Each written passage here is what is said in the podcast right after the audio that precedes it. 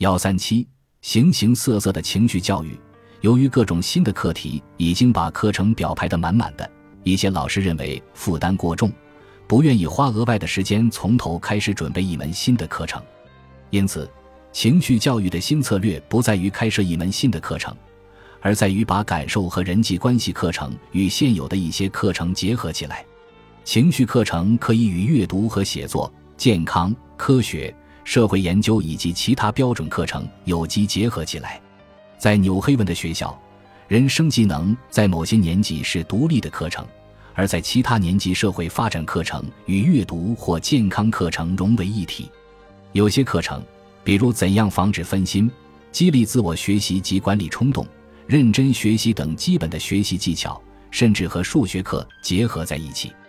有些情绪和社交技能项目根本就不是一门独立的课程，而是把有关内容渗透进校园生活的方方面面。这等于开设了一门无形的情绪和社交竞争力课程，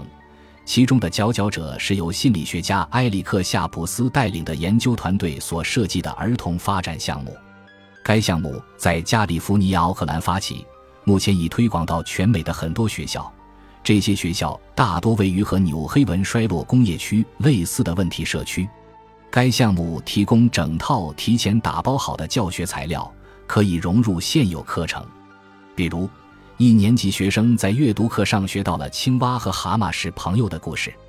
故事当中，蛤蟆正在冬眠，但青蛙很想和蛤蟆一起玩，所以青蛙玩了一个把戏，让蛤蟆提早醒来。学生根据这个故事在课堂上讨论友谊。以及如果被人戏弄，人们会有什么感受等问题。接下来还讨论了自我意识、了解朋友的需要、被戏弄的感受以及与朋友分享感受等话题。在儿童从小学升入初中后，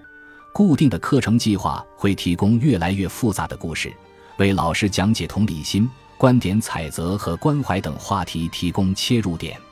情绪课程融入现有校园生活的另一种方式是帮助老师重心思考如何教导犯错误的学生。儿童发展项目认为，学生犯错的时候，恰好是把他们所缺乏的技能传授给他们的良机，比如教会学生控制冲动、解释自身情绪以及解决冲突，而且诱导比高压的方式更加有效。比如，老师看到三个一年级学生冲进餐厅。抢着排在队伍的第一位，这时老师可以建议学生猜一个数字，获胜者排在第一位。这种引导的及时效果是让学生认识到，他们可以用公平、公正的方式解决这种无关痛痒的争执，而更深层次的经验是争执可以通过协商来解决。从此以后，学生学会了在遇到类似争执的时候用这种方法解决问题，比起老师惯用的命令停止。这种诱导更为积极有效。